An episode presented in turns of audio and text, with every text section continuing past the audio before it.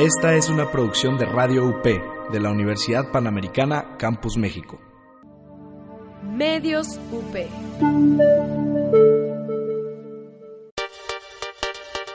Radio UP es una estación universitaria. Las opiniones y comentarios expresados en este programa son responsabilidad de quien los emite. Los participantes autorizan las transmisiones sin fines de lucro.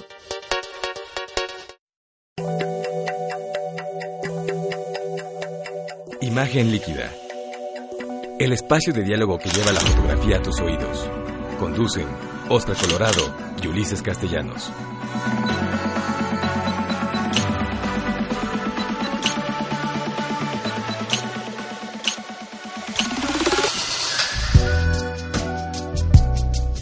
¿Qué tal amigos? Sean bienvenidos a el episodio número 66 de Imagen Líquida. Me da muchísimo gusto saludarlos. Los saludamos también a los amigos que nos están eh, viendo desde Facebook Live y que nos están escuchando también en vivo y en directo desde Radio UP.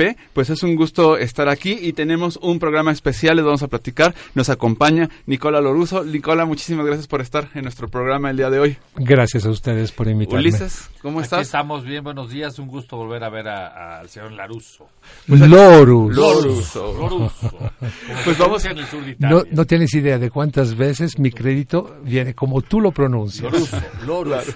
Loruso. Pues muy bien, Ulises, platícanos. Vamos a, bueno, hoy vamos a tener un programa muy interesante porque vamos a hablar en historia de la fotografía sobre uno de los fotógrafos británicos más importantes de la historia. ¿De qué nos vas a platicar también, Ulises? Sobre la Leica, Panasonic y Sigma que se unen en la guerra contra los mirrorless. Muy bien, también, y ya les adelantábamos que va a estar aquí, está aquí Nicola Loruso, fotógrafo. Vamos a platicar quién es, qué hace, de dónde sale. Todo eso va a ser muy interesante en nuestra, en esta emisión número 66 de Imagen Líquida, el espacio de diálogo que lleva la fotografía a tus oídos. Y les quiero recordar que Imagen Líquida es una producción de Radio UP Ciudad de México, pero que también es transmitida por Radio UP Guadalajara. Un saludo muy especial a los que nos escuchan. Y como les recuerdo, ya pueden escucharnos en iTunes y en Spotify buscando como Medios UP. Ya estamos en estas redes. Ulises, ¿nos recuerdas nuestras redes eh, de Sí, sociales? por supuesto. Además de que nos pueden ver en vivo en Facebook Live a través de la cuenta de Oscar Colorado o la mía.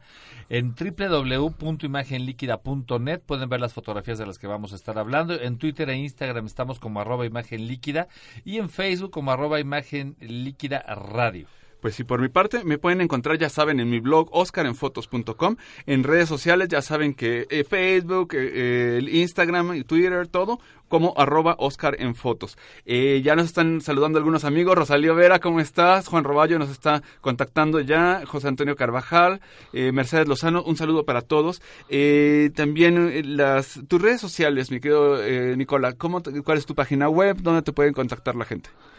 Mi página web es nicolaloruso.net. ¿Es la misma la de un loruso Nicola, este, punto com, o ese es otro, es un homónimo? No, es un homónimo que no conozco. Eh, sé que vive en Torín, eh, tiene mi mismo nombre, pero apareció eh, desde hace unos años eh, y todavía no, no, no he tenido contacto con él. Muy bien, de hecho, de hecho, por ejemplo, yo tengo, yo soy Oscar Colorado y oscarcolorado.com es la página de un DJ de Ibiza, bastante famosón, bastante más guapo que yo. Entonces, es interesante. Ulises, recuérdanos tus redes sociales. Sí, Ulises Castellanos en Facebook, en, en Instagram estoy como MX Ulises y Ulises-MMX. En todos lados me encuentran fácilmente. Pues muy bien, pues ¿qué les parece si nos vamos a nuestra primer corte? No se vayan, regresamos con más en Imagen Líquida.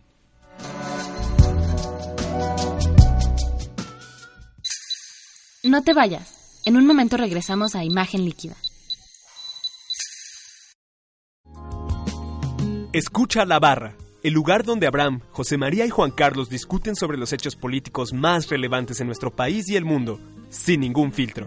Todos los martes a las 4 y media de la tarde por Radio UP.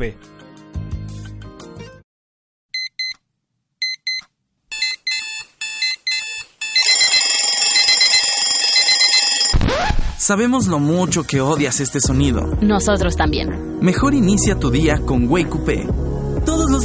En punto de las 9 de la mañana, con Dylan Macías. Wake Up. Todo lo que necesitas para despertar como tú te lo mereces.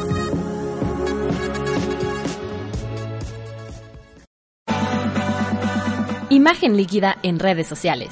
Visítanos en www.imagenliquida.net, Twitter, arroba Imagen Líquida, Instagram, arroba Imagen Líquida y en Facebook, arroba Imagen Líquida Radio.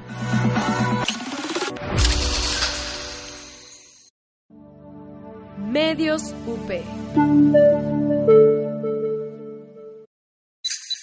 Continuamos en Imagen Líquida. Noticias y actualidad fotográfica.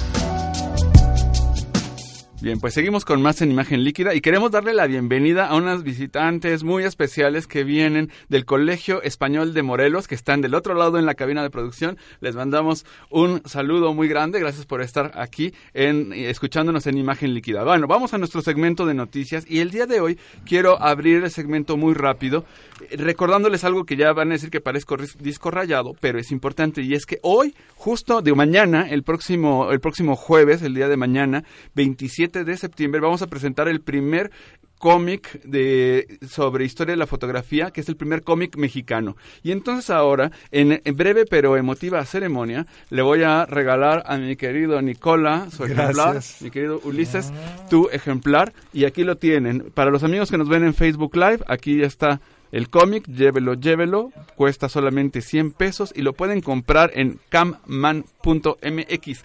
Pero bueno, pues es muy interesante. Eh, entonces, la, en un par de semanas nos va a acompañar Sergio Padilla, que es el co-creador de este cómic, que es el realmente el fundador, el creador. Yo, yo en ese sentido me he sumado, pero es el bebé de Sergio Padilla y es un evento histórico, súper importante. Primer cómic de historia de la fotografía. Esta semana lo presentas en la Fototeca En la Fototeca Nacional en, Pachuca. dos semanas está aquí en la cabina y en noviembre nos acompañarán en la Photo Week. Así es, y además también déjenme contarles que vamos a tener una presentación, no sé exactamente la fecha, pero el próximo lunes voy a platicar con Lupita Lara, le mando un abrazo, un beso a Lupita porque vamos a presentarlo en Casa Coyoacán de la Fundación Pedro Meyer en algún momento, un miércoles probablemente de una semana o en dos semanas, pero la presentación en la Ciudad de México va a ser en la Fundación Pedro Meyer. Pues bueno, pues este es ya una primicia, ya lo tienen, lo pueden ver. Creo que vale mucho la pena y ojalá que nos puedan escuchar y nos puedan ver en Pachuca. Vamos a vender en Pachuca el cómic por si a alguien le interesa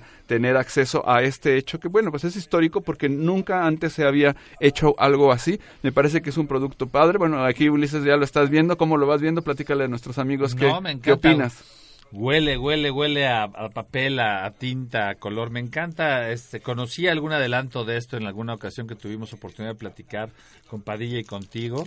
Me encanta tenerlo en, las manos. El dibujo, la narrativa visual está muy interesante. Sé que se trata de un profesional que, que dibuja. También sé que ustedes son profesionales y los datos que aquí se manejan son datos importantísimos. La fundación de la fotografía y este personaje que va a transitar en el tiempo visitando el mundo desde la fundación de la fotografía hasta acá, me parece una cosa loquísima. Pues bueno, ahí está me ya. encanta. Y, al, final hay una sorpresita, ¿no? Sí, esa es, esa, es, nueva, que es la parte histórica. ¿Qué es esto de Nacho López, un Nacho López es eh, tal cual, una en dos paginitas, los 100, las 100 primeras páginas de mi tesis doctoral están sintetizadas en estas dos en estas dos paginitas. Pues muy bien. Bueno, pues ¿qué les parece? Entonces, es, a ver, esperemos que le mando un saludo y agradecimientos a Juan Carlos Valdés, al director de la Fototeca Nacional, a Mayra Mendoza, que nos han, eh, bueno, eh, la verdad es que son los mejores anfitriones del mundo y vamos a estar entonces en Pachuca a las 18 horas el día de mañana en la Fototeca Nacional. Ulises, ¿qué otra nota tenemos para el día de hoy? Y, ah, ¿sabes qué? Sí. Eh, ponle mute a tu, a tu computadora porque se nos está metiendo el audio. Listo, ahora ya sí. Estábamos ahí, estábamos haciendo un ruidito. ¿Qué pasa, Aldo? Aldo, estás despertando apenas. Eh, alianza entre Leica, Panasonic y Sigma para entrar de lleno a la guerra de los mirrorless, full frame. Ya hace tres años que Leica había lanzado su serie SL. La elitista marca alemana no tuvo gran eco debido al exorbitante precio de sus cámaras en aquel entonces y por supuesto por su óptica. Sin embargo, desde hace unos años, hace unos años que Panasonic y Leica colaboraron juntos y ahora se suma el fabricante de óptica Sigma. Entonces, Oscar, resulta que ayer, 25 de septiembre, se anunció la alianza de manera oficial. Nos encontramos ya de lleno en una batalla campal donde los más grandes jugadores fotográficos del mundo se disputarán por el nicho de las cámaras de óptica intercambiable sin espejo. Ya aquí hace una o dos semanas hablamos de lo que hizo Canon y Nikon y me parece que Sony también. Sí, sí, sí. Eh, en ese sentido. Y ahora le entran estos también. Con esta alianza, los tres fabricantes crearán cámaras y ópticas que se podrán intercambiar indistintamente. Esto generará un ecosistema sin paralelo con óptica y accesorios para cámaras que permitirán por un tiempo récord ofrecer al fotógrafo múltiples opciones de cámaras y lentes. Cada marca, Sigma, Panasonic y Leica, apuntan a diferentes mercados y se convierten en una potencia en, un, en una potencia fotográfica que nadie había venido había venido venir. Es decir se alían tres eh, grandes pienso que quizá, no sé, aquí Leica, quizá Panasonic sea más grande como empresa. Sí, bueno, Matsushita, este, que es el dueño de Panasonic, es eh, así inmenso, inmenso, pues inmenso. Pero fíjate, y obviamente Leica es la más importante en términos fotográficos. Y sí, en términos de tradición, en términos también, el problema es que Leica es una marca carísima. O sea, una cámara Leica, una, ref, una mirrorless, como las que han trabajado de telemétricas, vale cuatro mil dólares el cuerpo. Lo interesante es ver qué aportarán cada uno. Leica va a aportar seguramente la óptica. La óptica Panasonic, y Sigma, los, las ópticas de gama media y los equipos. De hecho, precisamente les quiero platicar en la siguiente nota, y que está muy ligada a esta, Ulises. que en el Fotoquina, que es el show más importante de fotografía del mundo, que se está ahora, antes era bianual, ahora es, eh, ahora es anual, este año precisamente Panasonic ya presentó los primeros prototipos de sus cámaras full frame, que es la Lumix S1 y la S1R de 47 megapíxeles. Fuji presentó otra cámara también y también Sigma presenta un sensor Foveon full frame. Entonces, pues resulta que ya estamos tal cual en, guerra campal. Sony, Canon y Nikon no hicieron presentaciones significativas en Fotoquina, de modo que ahora esta alianza triple de eh, Leica, Sigma y Panasonic, pues resulta que son los, eh, un gran jugador para este nuevo segmento de las cámaras profesionales de cámaras intercambiables sin espejos. Por aquí ya me dice la producción que nos vayamos a nuestro segundo corte. Aldo, nos toca. Vamos al segundo corte, no se vayan, que regresamos en imagen líquida.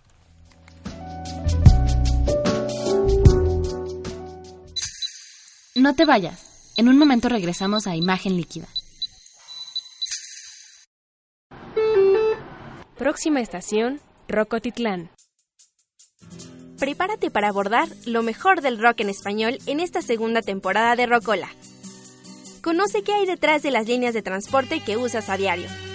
Acompaña tu viaje con sonidos, personajes, palabras y deliciosa comida que le enseñan al mundo cómo hacer las cosas a la mexicana. Soy Dani Rodríguez. Acompáñame todos los viernes de 12 a 1 de la tarde. ¿Estás listo para viajar en el tiempo?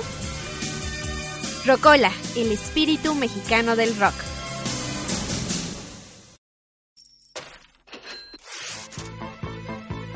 ¿Sientes algo mal en tu cartera? ¿Necesitas curar tu falta de información económica? ¿Has pasado del signo positivo al negativo? Escucha a los especialistas para saber cómo prevenir estas situaciones. Solo en Diagnóstico Económico. Diagnóstico Económico todos los jueves de 1 a 2 de la tarde con el doctor Gabriel Pérez del Peral e invitados.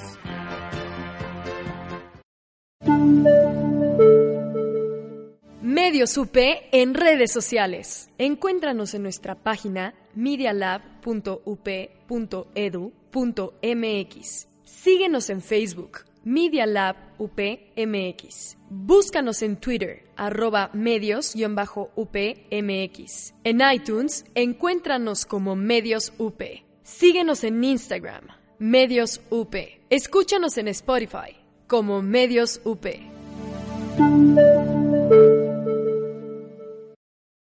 Radio UP. Continuamos en imagen líquida. Fotografía de un mundo en movimiento.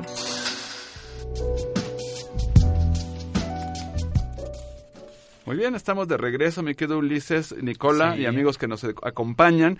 Pues eh, fíjate Ulises que quiero platicarles de una de una fotografía que aquí se las voy a poner rápido a los amigos de Facebook Live, pero la pueden ver en mi cuenta de Twitter, que es esta fotografía muy famosa que se llama Windblown Jackie se hizo el 7 de octubre de 1971 y es nada menos que Jackie Onassis paseando por la Madison Avenue. Y esta nota me parece que es muy interesante, es una fotografía emblemática, entre las, está entre las 100 fotografías más importantes de la, de la historia, porque el que la hizo fue Ron Galela. Ron Galela fue el primer paparazzo, el primer fotógrafo que estuvo buscando a las celebridades, que las estuvo acosando. Es famosísima la anécdota de que le estaba haciendo fotos a Marlon Brando. Marlon Brando se enojó, lo golpeó y consiguió una orden judicial Ron Galela para decir que eh, lo que estaba haciendo era su trabajo y a partir de entonces empezó siempre a traer un casco de fútbol americano Ron Galela cuando seguía Marlon Brando porque se lo sonaba, ¿no? Pero fíjense qué interesante, aquí tenemos una figura que es una figura célebre, celebérrima, ¿no? Que es Jacqueline Lee Bouvier Kennedy, Kennedy Onassis. Jackie, Jackie O, Jackie Onassis, la, la, la viuda del presidente de los Estados Unidos, pues resulta que Galela hizo, no una, no hizo esta foto, hizo miles de fotografías de Jackie Onassis entre 1968 y el 81. Y resulta que Jackie Onassis durante años estuvo eh, demandando, dándole órdenes judiciales a Ron Galela para que no capturara sus fotografías, pero eh, Ron Galela siempre, siempre ganó.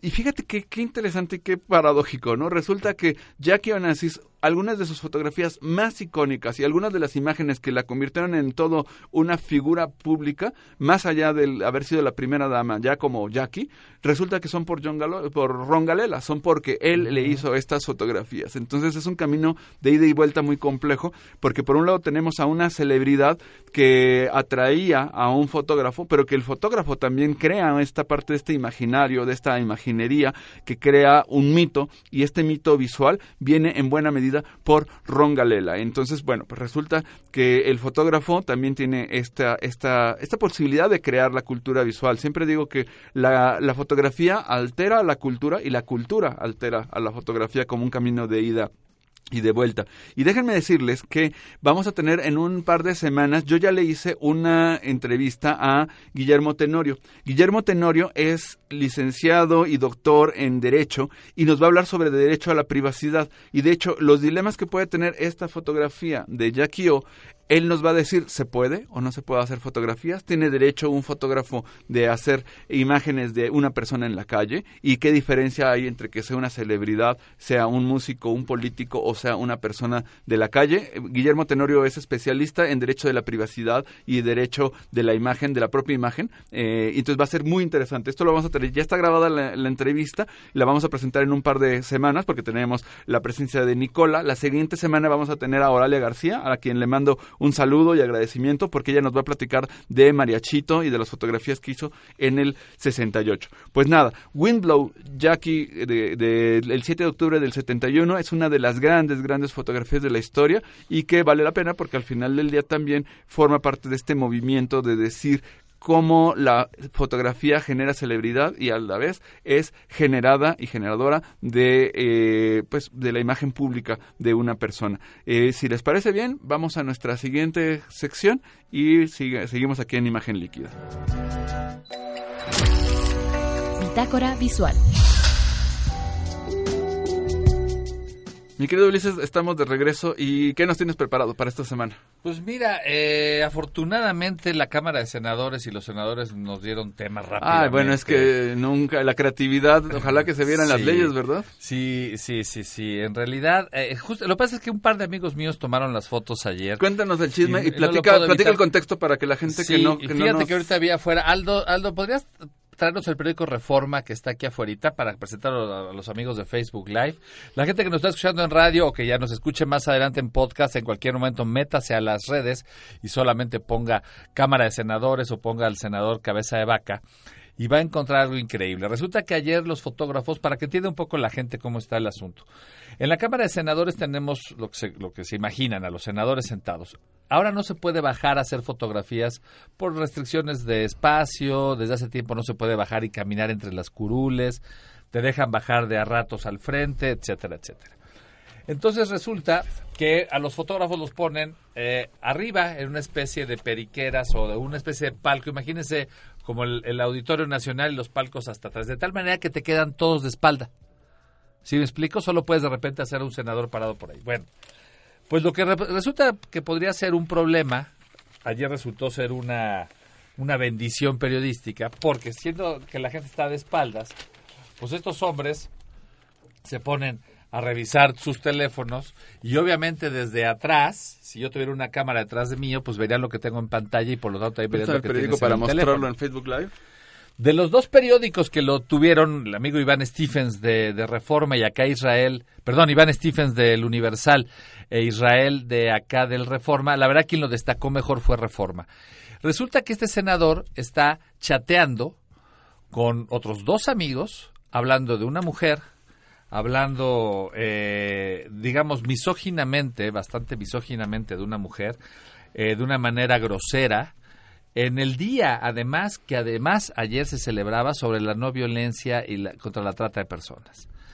En un claro ejemplo de descubrimiento del cinismo de algunos políticos, esta fotografía tomada de manera cenital, fotografía la pantalla del teléfono y descubre lo que está este hombre chateando.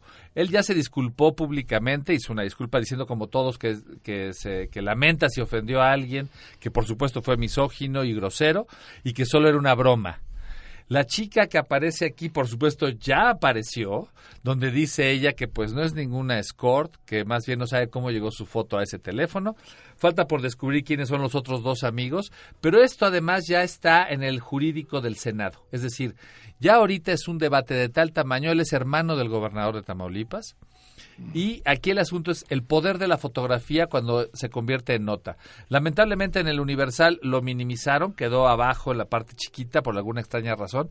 Reforma lo trae en primera plana, sé por ahí que lo tiene también un fotógrafo de proceso y algún otro fotógrafo, me parece que del financiero. Pero aquí lo, que destaco es lo siguiente, y hoy lo vimos en clase. El poder de la imagen puede ser devastador cuando se confirma, cuando se encuentra una cosa que contraviene, que contrapone, que, que- que evidencia la incongruencia de cualquier personaje. Ahorita que tú mencionabas el tema de la privacidad, algo de lo que hay debate en redes es que si esto no es una intervención de la privacidad. En cierta medida pienso que sí, pero también él está en un lugar público. No está en su casa y no se metieron a su casa a robarle el teléfono.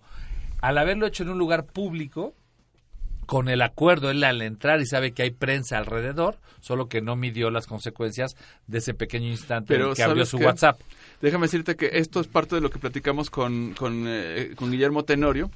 Y bueno, es un poco un spoiler de lo que viene en un par Sí, de es que semanas. ahorita me vino a Pero la la mente esencia es eso. esta. Resulta que en la legislación mexicana, la imagen pública de una figura pública en un lugar público es pública. Es decir, lo puede hacer sin ningún problema. ¿Por qué? Porque es senador de la República. Sí, porque que el está- fotógrafo lo puede hacer. El fotógrafo lo puede Sí, hacer sí, sin ningún problema porque es una figura pública que es un senador de la República en un espacio público, en un espacio que tiene que ver con el recinto legislativo y donde además están acreditados los fotógrafos y tienen permiso para hacer su trabajo y no está invadiendo la privacidad del senador porque eh, entra en esta hipótesis normativa de, de la figura pública. Sí, sí. Yo no tengo duda que los fotógrafos y los medios no tendrán problema. Él mismo no está alegando nada. El asunto aquí va a ser si esto tiene alguna consecuencia en todo caso para, para él. Nosotros estamos en un, en un nuevo, en un nuevo contexto político donde ahora la política apela a la decencia y, y tenemos que tener políticos un poco más decentes. Aquí la, lo interesante de esta fotografía es que eh, pone sobre la mesa un tema muy importante y esta es otra buena razón para la que, por la que existen y deben existir fotoperiodistas en los medios. La segundo enlace de esto tiene que ver con los, con los buenos editores, con los editores que sean capaces de jerarquizar la información que les llega para ponerlo en plana y para que los lectores, los estudiantes, los profesores, pues nos enteremos de lo más relevante del día, ¿no? Entonces felicito a los fotógrafos que que hicieron esta imagen porque siendo tan difícil fotografiar desde el Senado prácticamente puras nucas, encontraron un un eh, ángulo que de otra manera no sería posible, porque cuando tienes a la gente de frente, pues tienes, digamos que el respaldo del teléfono. Claro. Pero la posición era privilegiada. Sí, es, es, terrible. ¿Tú qué opinas, Nicola? Pues opino que, que eh, se está demostrando una necesidad, ¿no? ¿Qué, pa- qué palabra, ¿no? La necesidad de la fotografía parecía una cosa obsoleta a veces ¿eh? y ahora de repente aparece como algo bien vigente, ¿no? Eh, eh, más aún en una situación como la que está cruzando el país, ¿no? Sí, además, bueno. donde se tiene que poner en discusión todo el papel Sí, de la porque- figura pública porque sabes que de se- una vez por todas. O sea, es decir, México llega con retraso ah, ¿no? respecto al mundo en este, en ese sentido. Entonces, qué bueno que pase esto, qué bueno que, que, que está sobre la mesa este concepto de figura pública. Es que sabes que se necesita en el sentido de los fotógrafos y por eso la ventaja frente a los, eh, llamémoslos a los usuarios de teléfonos celulares, es que el fotógrafo tiene un sentido periodístico. El debate que hemos tenido aquí hace poco con el terremoto y demás es eh, cómo le hicieron 300 fotógrafos de la Ciudad de México para imponer la narrativa visual frente a 9 millones de celulares en el mismo terremoto. Imposible. Imposible en términos numéricos, pero lo lograron por una sola cosa, por el punto de vista del fotógrafo profesional. Y ahorita se vuelve a demostrar que el fotógrafo con un buen telefoto, con un buen equipo y con sentido periodístico logra este impacto. Muy bien, pues me parece que es un tema que da para mucho y, la entrevista que vamos a tener con Guillermo Tenorio creo que a todos nos va a gustar mucho porque vale mucho la pena sobre estos temas de cuál es pues el acceso que puede tener un fotógrafo a la vida de los demás. Bueno, si les parece bien, vamos a un tercer corte porque todavía nos vamos a la siguiente. Vamos, nos vamos. Vamos a la siguiente sección y no se vayan. Historia de la fotografía. Bien, estamos de vuelta y rápidamente, Ulises, vamos a mandarle algunos saludos a los amigos que nos están viendo en Facebook Live, ¿no? Por ahí tenemos a Edmundo Mandujano, no sé si Juan Carlos, Juan Carlos Reyes y nos pregunta José Antonio Carvajal que si la señal en Mixcloud está al aire en vivo o es un o es después de, esta señal. Eh, ahorita estamos transmitiendo en vivo y en directo por, radioup.mx. Pero en Mixcloud aparece después. En Mixcloud aparece hoy en la tarde, eh, por si quieren escuchar la versión diferida y los amigos que nos ven en Facebook Live ya están ya están en vivo y en directo disfrutando esto. En iTunes también, lo, en Spotify y iTunes también pueden escuchar. Después de este momento en vivo. Sí, exactamente. Bueno, pues a ver, déjenme les platico muy rápidamente sobre el tema de historia de la fotografía. Estoy haciendo un informe especial sobre Martin Parr y les quiero platicar muy rápido porque Martin Parr es un fotógrafo muy importante contemporáneo que ha hecho muchas cosas que valen la pena. Me voy a ir súper rápido, pero les quiero contar que él se inscribe en 1965-66 en el Politécnico de Manchester y ahí empieza a estudiar fotografía. Pero resulta que se ubica dentro de la tradición de Tony Ray Jones, que es un fotógrafo británico que es humorístico, un poco sarcástico, etcétera. Y si ustedes ponen en una en una sola en una olla, ¿no? Si ponemos por un lado a Tony Ray Jones, por otra a Gary Winogrand y a eso le sumamos a William Eggleston y Stephen Shore, tenemos a Martin Parr, ¿no? Eh, generamos esa ese cóctel. Martin Parr, eh, sus fotografías fueron muy polémicas en su momento porque parecían fotografías de un amateur, o sea, tal cual, muy brillantes, eh, flash a color, etcétera, y se convirtió en un gran comentarista social. En algún momento recibió muchas críticas porque se dijo que, que pues ponía el dedo en la llaga, que se burlaba de la gente, etcétera, pero no era tanto por ese lado. Él quería documentar. Curiosamente, eh, el buen Martin Parr quiere y entra eh, a, ser fotógrafo, a ser miembro de esta cooperativa mundial importantísima que es Magnum Photos, y resulta que el mismísimo Cartier-Bresson se negó rotundamente a que fuera parte de, Magnum Photos, pero al final del día obtuvo el, voto, tuvo 66% de, de los votos, entró a Magnum, y no solamente entró a Magnum, se convirtió en el presidente de Magnum Photos de 2014 hasta hace relativamente poco tiempo. Y un poquito lo que dice Martin Parr es que, bueno, si la gente cree que el documentalismo es la guerra y las hambrunas y cosas por el estilo, ¿por qué no se va a documentar la vida de la clase media y la vida de la gente de cómo se divierte? Y no solamente cómo se documenta eso, sino cómo se documenta el consumismo, cómo se documenta la ecología, los problemas que da el turismo a nivel mundial y las paradojas que se encuentran entre que la gente va por miles a una playa y destruyen la playa, y la gente que vive en la playa dice, bueno, pues es que ya nos destruyeron nuestro espacio y al mismo tiempo son los que nos dan de comer. Todo este tipo de reflexiones está en la fotografía de Martin Parr, que además está muy metido también en, la, en, explorar el retrato fotográfico del estudio, estos que cada vez están desapareciendo. Pues es muy interesante la visión de Martin Parr y su fotografía me gusta mucho en la medida en la que es esta posibilidad de, de simplemente si te quedas en la superficie ves las fotos de un amateur. Si te metes a fondo al concepto que hay detrás, te das cuenta que eso tiene un fondo impresionante. Y bueno, pues como les digo, estoy haciendo un, eh, un informe especial para Oscar en fotos. Yo creo que lo voy a tener listo en un par de semanas. Yo digo que es el, el hermano incómodo, porque Martin Parr es como ese hermano que dice las intimidades de la familia y que dicen, cállate, o sea, ¿por qué tienes que estar diciendo? Pero ahí va y las dice. Y yo diría también que Martin Parr, para entenderlo, es un poco el, dicho, eh, este proverbio que se usa mucho en México de que entre broma y broma la verdad se asoma. Está diciendo bromas, pero al final del día dice grandes verdades. Si les parece bien, vamos a nuestro tercer corte porque ya queremos entrevistar a Nicola. No se vayan. No te vayas. En un momento regresamos a Imagen Líquida. Hey, ¿por qué no pones una rola? Vale, pero que sea un clásico. Prepárate para abordar lo mejor del rock en español en esta segunda temporada de Rocola. Conoce qué hay detrás de las líneas de transporte que usas a diario. Acompaña tu viaje con sonidos, personajes, palabras y deliciosa comida que le enseñan al mundo cómo hacer las cosas a la mexicana. Soy Dani Rodríguez. Acompáñame todos los viernes de 12 a 1 de la tarde. ¿Estás listo para viajar en el tiempo? Rocola, el espíritu mexicano del rock.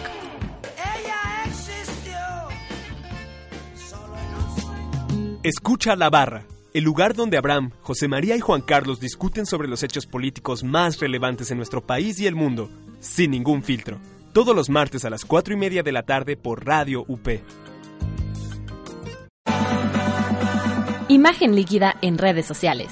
Visítanos en www.imagenliquida.net, Twitter, arroba Imagen Líquida, Instagram, arroba Imagen Líquida y en Facebook, arroba Imagen Líquida Radio. Escucha, imagina, siente, vive. Radio UP. Continuamos en Imagen Líquida. Invitado de la semana.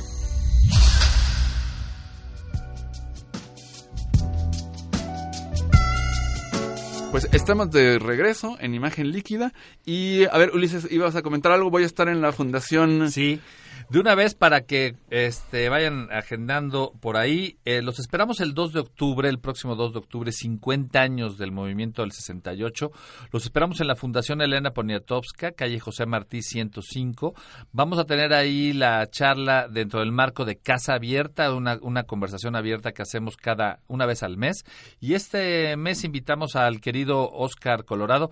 Nos va a hablar de distintos fotógrafos del 68. Cuéntanos de quién vas a platicar. Pues voy a ese día. platicar sobre el 68 y voy a hablar sobre precisamente Manuel Gutiérrez Paredes Mariachito, voy a hablar sobre Paul Fosco y las fotos que hizo del tren de Bobby Kennedy, voy a hablar sobre Kudelka y Praga 68, voy a hablar sobre Daido Moriyama y el movimiento Provoke que nace en el 68. Entonces vamos a hablar de todo lo que rodeó la fotografía, no todo porque es un universo, y también de Héctor García. Voy a platicar sobre Héctor García en Tlatelolco en 1968, todo eso en la, en la Fundación Elena Poniatowska la próxima semana, el próximo martes. Bueno, pues rápido unos saluditos antes de que se nos vaya eh, la gente. Juan Carlos Fuster de Cáceres, le mandamos un abrazo. José Antonio Villarino, Jesús Monroy, Hugo Nandayapa, Edmundo Mandujano, Carlos Prieto, Diego Hernández, eh, Arturo Alarcón, Sergio Santiago, mi queridísimo Federico Padilla, hermano, te mando un abrazo muy fuerte. Carlos Contreras de Oteiza, Jaime Pastelín, Roberto Mayorga, Tío Vic, eh, Jorge Ramos, fíjate uno que no conozco, se llama Ulises Castellanos. Ahí está.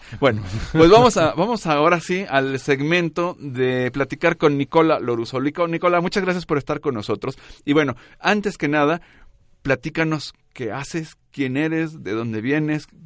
¿Eres fotógrafo? ¿Eres italiano? ¿Pero qué libro para verlo? Sí, pues, bueno. Aquí tenemos, eh, eh, Nicola me hizo favor de traer uno de sus libros maravilloso. Aquí tenemos Dédalo, se llama, tiene tiene una decena de libros y bueno, vean, qué, qué maravilla. Es, muchísimas gracias, te agradezco mucho, Nicola. Pero a ver, platícanos, eh, platícanos, ¿cómo empiezas como fotógrafo? ¿Tú tienes cuántos años de fotógrafo? Pues yo empiezo de manera autodidacta eh, a los eh, 16 años. ¿Dónde naciste? Cuéntame rapidísimo. Nací en Florencia, Italia. Florencia. ¿Y entonces, y empezaste en Florencia a hacer fotografía? Sí, como hobby, como uh, aficionado.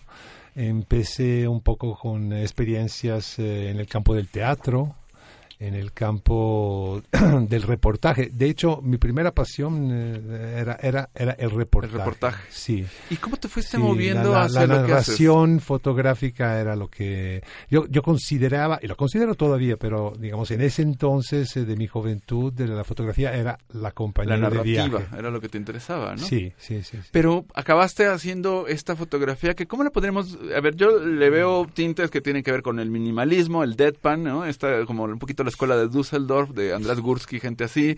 Por otro lado, también tienes un poco de, de esta fotografía conceptual. Pero a ver, ¿tú cómo te defines a ti mismo fotográficamente hablando? Ay, qué pregunta de mil puntos. Eh, eh, eh, me defino como, como un autor que quiere estar a medias, eh, intencionalmente. ¿no? Justamente yo empecé con una exigencia narrativa, con el fotoreportaje, el fotoperiodismo. He hecho varios reportajes eh, eh, en Italia, pero no solo en Italia, también en Medio Oriente, etcétera.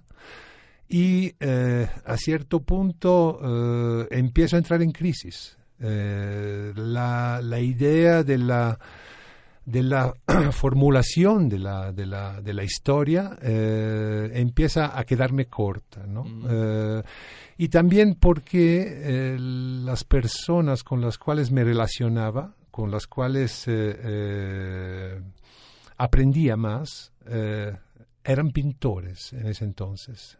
Yo empiezo en mi ciudad, eh, que es una ciudad de arte, todo el mundo lo sabe, eh, también colaborando con muchos artistas. Y esto para mí ha sido mi verdadera escuela. La, la- la- la- el poder conversar, el poder eh, eh, entender cuál era la, fabricación, la- la- la- la- el pensar la imagen, eh, no tanto a través del lente, sino que a través del pincel. Mm. Quiero aclarar, no soy pintor y nunca he pintado en mi vida, ¿eh? Eh, eh, pero, pero este approach para mí ha sido importante. Ahora, ¿y, y cómo empiezas a ver qué temas te han interesado a lo largo de tu carrera fotográfica? Le- el, el tema está, ha sido que a cierto punto eh, eh, empiezo a considerar eh, el paisaje como término muy amplio mi terreno de investigación. O sea, empiezo a dejar, no exactamente atrás, pero digamos, a, a- a conducir paralelamente una, un trabajo eh, en el campo social y al mismo tiempo un trabajo de naturaleza más contemplativa. Y por Mm. eso hablo de paisaje. Mm, qué interesante. Eh, el paisaje poco a poco se convierte en el terreno de las reflexiones que yo considero más importantes. Entonces eh, eh, estaban surgiendo eh, en Italia muchas experiencias. De hecho, en Italia se ha formado una escuela de fotografía dedicada al paisaje entre las más importantes. No, no es conocida aquí en México, pero es de las más importantes a nivel mundial. Eh, gracias a, a muchos proyectos de carácter institucional donde se seleccionaban fotógrafos para documentar y como se dice en un término un poco barroco, ¿no? la valorización de bienes ambientales y arquitectónicos del territorio. Reconozco que es un poco barroco el término. Eh, eh, eh, y sobre esto se ha formado una, una, toda una generación o más generaciones de fotógrafos. ¿no? Fotográficamente, ¿tú con quién te sientes afín? ¿Con quién crees que, con quién dialogas a través de tus imágenes? ¿Qué otros autores son los que te influyen de alguna manera? Ah, mira, es fácil decir que autores como Kudelka eh, eh, te dejan una huella importante adentro. Eh, es fácil considerar autores también como, como William Eggleston a cierto punto de, de lo que fue mi carrera. Eh, también la escuela alemana, ¿no? Tú mencionabas Gursky, los Candida Struth, Hoffer y eh, todos estos, ¿no? eh, Candida Bueno, no Hoffer tanto, un poco menos, un poco menos, menos, ¿no? Candida Hoffer. Pero Los- digamos, eh, son, son diferentes ámbitos de las fotografías y creo que todos son importantes. Creo que un fotógrafo debe de, de empaparse un poco de todo y al mismo tiempo hacer un gran esfuerzo para eh, soltar los lastres. Ya, soltar, aquí hay una cosa ¿no? que me gustaría agregar. Ah, Ujú. No sé desde hace cuántos años nos conocemos, pero quizá una década. Probablemente. Eh, cuando me invitaste alguna vez a cenar a tu casa en Coyoacán, en Miguel de Quevedo hace tiempo. Exacto. Y lo, lo, lo, lo traigo al caso porque cuando nos conocimos hace casi una década o poquito menos en, esos, en una de esas cenas, tú me mostraste alguna de estas fotografías. E, era el periodo en que estaba haciendo este proyecto. Este es un proyecto ya bastante... Sí, pero lo que quiero contar es lo siguiente. El libro es editado en 2014 Está muy padre. Tienes además el diseño de Alejandro Magallanes, el texto de Villarreal. Todo está muy bien y tu fotografía es. Me encanta, me encanta esta idea del paisaje. Pero para los jóvenes, para los que andan buscando hacer proyectos, estamos hablando de proyectos que se construyen de largo aliento. Lo planeaste en algún momento, en algún, en algún momento tienes una fotografía que tiene aquí quizá 10 años y esos son los trabajos que valen la pena. O sea, nada es de generación espontánea. No se le ocurrió en una semana y lo hiciste. Son trabajos que se van madurando en la casa, en el estudio y que llevan distintas velocidades. Para los alumnos que nos escuchan, ¿qué recomiendas respecto de la elaboración de proyectos y qué onda con el tema de la paciencia? Porque pues esto es de paciencia también. Pues sí, claro, la fotografía, a pesar de la inmediatez, etcétera, son todas cosas así bastante obvias, eh, pero es un trabajo de tiempo, ¿no? los trabajos, en la historia de la fotografía, los trabajos que cuentan, eh, siempre se han eh, elaborado en años, en muchos años, no en pocos años, los trabajos más importantes eh, de la historia de la fotografía. Pero dicho esto, para contestar a tu pregunta, sí es cierto, cuando te conocí estaba justo trabajando en este proyecto, que es la respuesta un poco a, al migrante, me refiero a mí mismo, eh, que a cierto punto se encuentra viviendo en un país que no es el suyo, que no conoce eh, y que busca una respuesta, una justificación de su existencia en una realidad que no es la de origen, ¿no? Entonces, eh, por eso, yo llevaba conmigo la experiencia de eh, hacer, haber realizado trabajos sobre eh, los signos eh, que marcan el territorio. Es decir, había realizado, por ejemplo, proyectos sobre las minas de mármol, que es una cicatriz sobre el territorio, si la queremos ver de una forma metafórica. ¿no? Llegando a México, con la exigencia de conocer a México, con la exigencia de, de entender un poco, de buscar una orientación, empiezo a pensar al viaje, empiezo a pensar al signo de la carretera. Todas estas imágenes son paisajes con carreteras, senderos, caminos, eh, que de alguna manera trato de eh, analizar eh, de forma metafórica. Y es un poco el mantener constante la pregunta retórica del quién somos, dónde vamos. ¿no? Cada una de estas imágenes nace de este tipo de cuestionamiento que es un poco una respuesta, por eso se llama Dédalo, Dédalo es sinónimo de laberinto, ¿no? Eh, es un poco una respuesta a esto de, construir una orientación, de entender un poco el, el, lugar donde te encuentras, ¿no?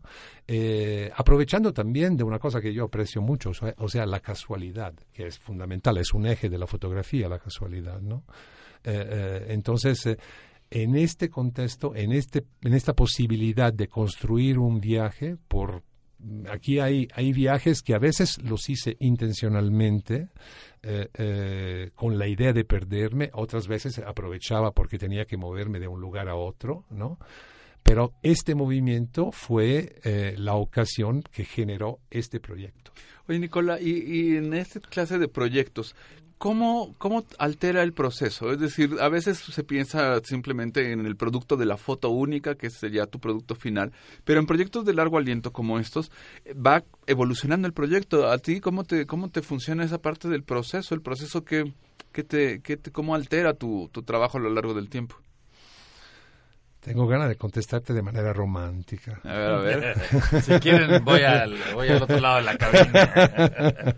o sea, dejarse llevar. Eso es el punto, ¿no? O sea, hacer un poco que, que eh, eh, lo que tú encuentras eh, sea lo que tú buscas, hacer, construir una coincidencia con esto, ¿no?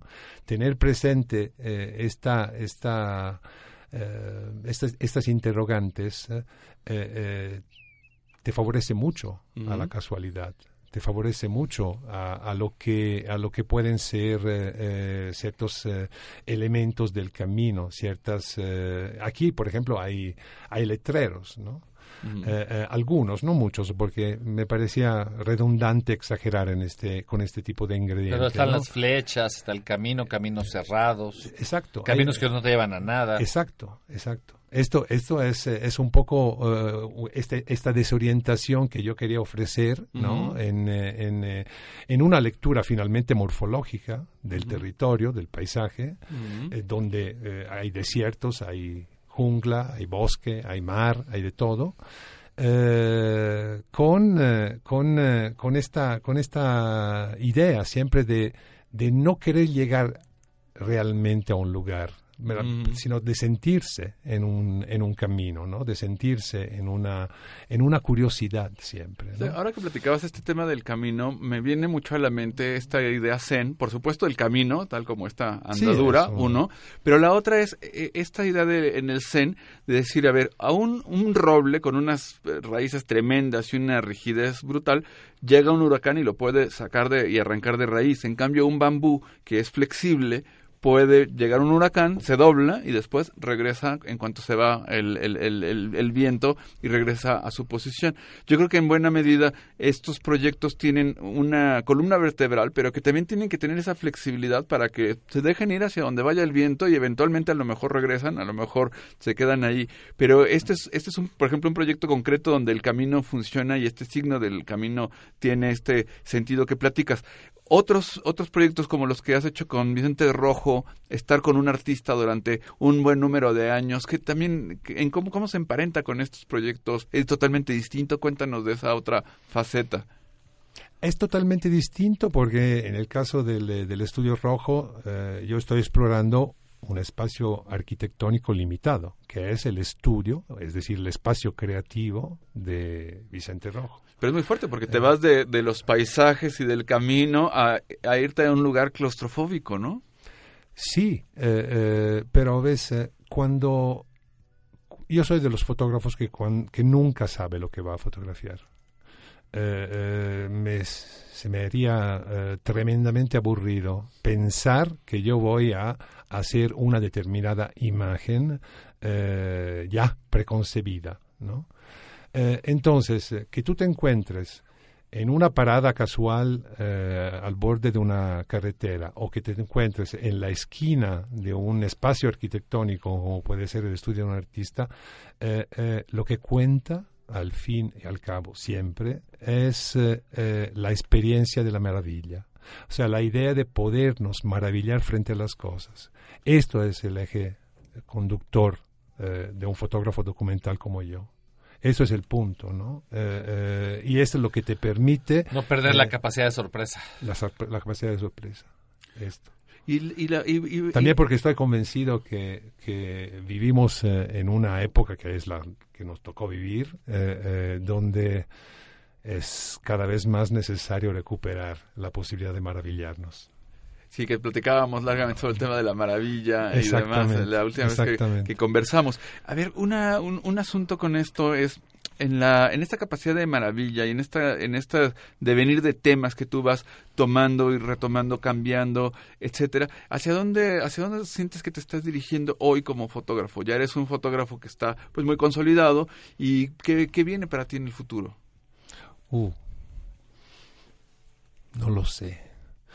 Eh, ¿Qué viene para mí en el futuro? Eh,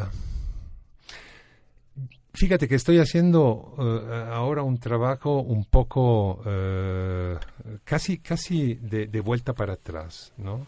Es decir, me he dado cuenta de que yo no puedo evitar de trabajar a través de los límites de la fotografía los límites de la fotografía entendidos como instrumentos de investigación, ¿no? Que son límites eh, básicamente conceptuales, clásicos. La fotografía es un encuadre, es un- una profundidad de campo, es una idea de tiempo, etcétera, etcétera. Estos eh, eh, son lo que han funcionado a lo largo de toda mi, mi carrera fotográfica y ahora lo estoy volviendo a analizar en términos de distancia. Eh, es decir, el trabajo que estoy haciendo ahora es un trabajo eh, todavía no terminado, se llama Full Frame, eh, dedicado a, esta idea de, de considerar cuál es la distancia ideal con las cosas. Y algo pasa. Parece, parece que cuando, cuando saboreamos eh, un punto de vista podemos identificarlo milimétricamente podemos eh, eh, sentirnos en el punto exacto, que luego siempre hay variantes, ¿no? O sea, sabemos perfectamente que otros autores pueden enfrentar un determinado sujeto eh, de, de, manera distinta, pero lo que coincide contigo mismo te da la respuesta Ay, más y, y eh, esto interesante. Me ¿no? parece muy interesante Ajá. la parte de la distancia, porque es, es una cosa que creo que con el tiempo el fotógrafo tiene que encontrar. Yo me acuerdo siempre este consejo que daba Robert Capa de si quieres una gran foto, acércate y si ya te acercaste, acércate más. Que es, a mí me parece es un buen consejo para un, para un principiante, pero también hay un momento en donde tienes que tomar distancia, alejarte. El propio Cartier-Bresson decía, nada más 50 milímetros y no utilices otra cosa. Y a mí tampoco me gusta mucho. Yo me siento más cómodo en los 35 milímetros, no demasiado angular, porque ya el 24-28 ya es demasiado. Pero eso es algo que es un tema de una madurez, ¿no? Que uno tiene que decidir eh, cómo cambia la distancia de las cosas en todos los sentidos, eh, distancia física y distancia metafórica, ¿no? Hay ciertas cosas a las que tienes que tomar distancia eh, antes, de, antes de hacer la foto. Esto tiene mucho que ver con, eh, eh, con, con, la posibilidad de ver las cosas. La distancia es una clave de lectura, al fin y al cabo, nada más, nada más que esto. Pero tú puedes eh darte cuenta que ves algo en función de la distancia. Es decir, ¿por qué notas ciertas cosas? ¿Por qué te das cuenta? ¿Por qué te haces consciente de estas cosas? Probablemente porque te encuentras en un punto clave de, de la visión. Y luego también cómo codificas eso con la cámara, ¿no? Porque yo con mucha frecuencia le pongo a los alumnos un, un ejercicio que es, a ver, observa esta cosa. Ahora, velo a través de una fotografía y dime de qué tamaño es. Y de inmediato se dan cuenta que la óptica cambia el aspecto de las cosas. Entonces ahí también hay una, esto que decías de los límites de lo fotográfico, también saber jugar con esta, con esta parte de la herramienta, de lo que quieres decir y los límites también del concepto, de decir, bueno, voy a hacer caminos, pero con ciertas reglas que te autoimpones. A veces el fotógrafo no tiene que estar esperando a utilizar la regla de los tercios, pero sí la regla de qué regla dice. Yo quiero hacer, este, yo no quiero demasiado demasiados eh, letreros de tránsito, por ejemplo, porque para ti no tiene sentido hacer redundante 50 cosas, ¿no? Entonces creo que también son límites y son distancias que tú estableces en tu límite fotográfico, ¿no? Por supuesto, por supuesto. Pero son los sentidos humanos lo que, que cuentan, ¿eh? Mm, o sea, a ver, a ver, cuéntanos más de eso. Eh, pues tú hablas, ¿no? De, de, por qué usar una determinada óptica u otra. Pues eh, esto a pesar de los avances tecnológicos, de todas las eh, infinitas posibilidades que podemos tener hoy, eh, eh, la, la, lo que sigue correspondiendo a la visión humana sigue siendo lo más funcional a una, a una posible interpretación. Que de hecho, por ejemplo, todo lo demás -huh. debe, se, se, sirve porque, porque no, no podías echarte para atrás por un obstáculo, entonces necesitabas un gran angular. No podías acercarte más por otra razón eh, eh, otro tipo de obstáculo, entonces necesitabas un tele.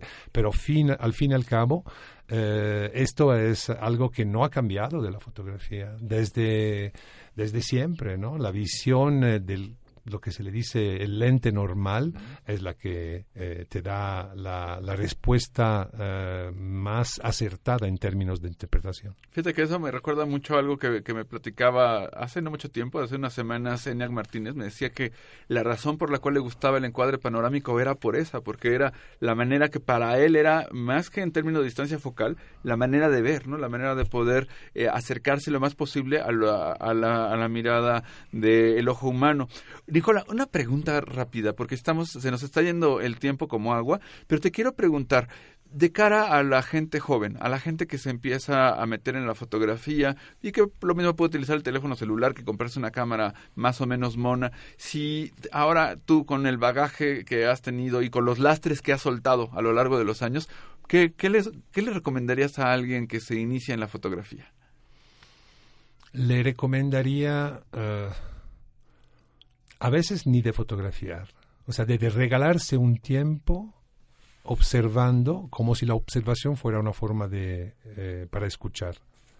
Eh, e- enfrentarse a, a- a pensar una imagen en estos términos, ¿no? no con una necesidad así casi maniática, ¿no? de tener la imagen, de, de, de, de amontonar, Darnos, darnos tiempo para la contemplación. Sí, sí, sí. Yo creo que eh, eh, justamente, ¿no? O sea, la fotografía ha sido superada por, por, por el video, por, por muchas cosas, ¿no? Entonces, eh, eh, la posibilidad que tiene la fotografía de sobrevivir, de mantenerse, es a través de una actitud contemplativa, a través de algo que te provoca un sedimento adentro. Y logras esto no porque tienes una exigencia así eh, maniática de fotografiar, sino que porque te predispones eh, a la escucha. Eso me parece muy importante porque precisamente la contemplación no es nada más observar como un ente pasivo, sino dejar que eso que estás observando te, te cambie, te altere, te mueva, te genere sentimientos. Contemplar significa llevar el templo adentro, Sí, ¿no? contem- en términos contemplum. ¿no? Y ahí tienes, y ahí des- empiezas a descubrir cosas, empiezas a oír, ver, sentir cosas, ¿no? Sí, sí. Es un poco como, por ejemplo, cuando hay, eh, me pasó en- hace algún tiempo con mi querido Sergio Padilla, hicimos una, una, una serie de fotografías en una cueva y cosas por el estilo, y logré estar en un lugar donde había cero luxes y donde había cero decibel. Bueno, no cero decibeles, pero no había, no había sonido y no había nada. Y resulta que tu propio cerebro empieza a generar estímulos porque no puede estar solo. Entonces, al final del día, eso, poner atención a eso que te genera la imagen cuando tú ves, pues eventualmente cambia la fotografía, ¿no? Sí, sí, sí.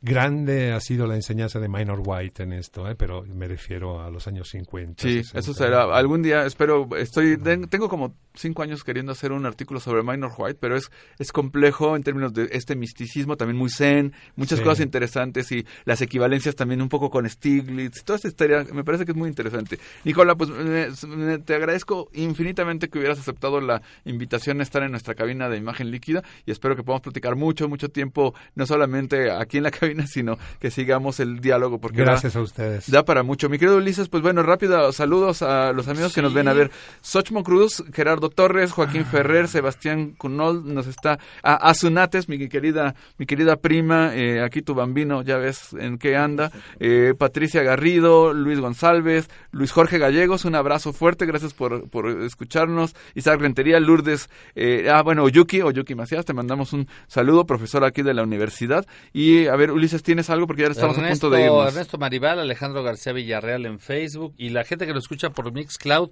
recuerden que acabando la transmisión en vivo va- vamos para allá. Es Pablo Pérez, Maru de la Garza, Gema Miralda, quienes siempre escuchan por allá en Mixcloud.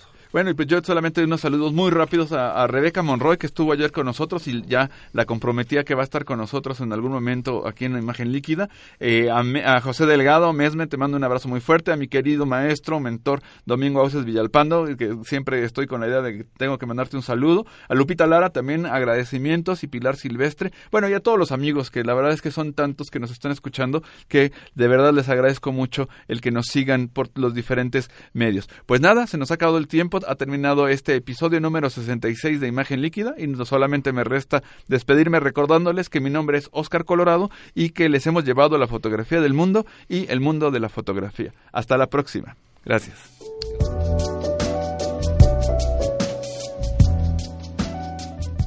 Así presentamos Imagen Líquida.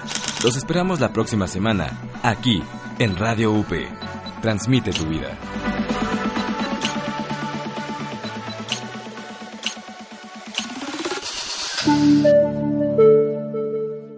Nosotros somos Radio UP, transmitiendo desde la Universidad Panamericana, Campus México, desde sus estudios en Valencia 102, primer piso, en la colonia Insurgentes Miscuac, Ciudad de México. Radio UP. Esta fue una producción de Radio UP, de la Universidad Panamericana Campus México.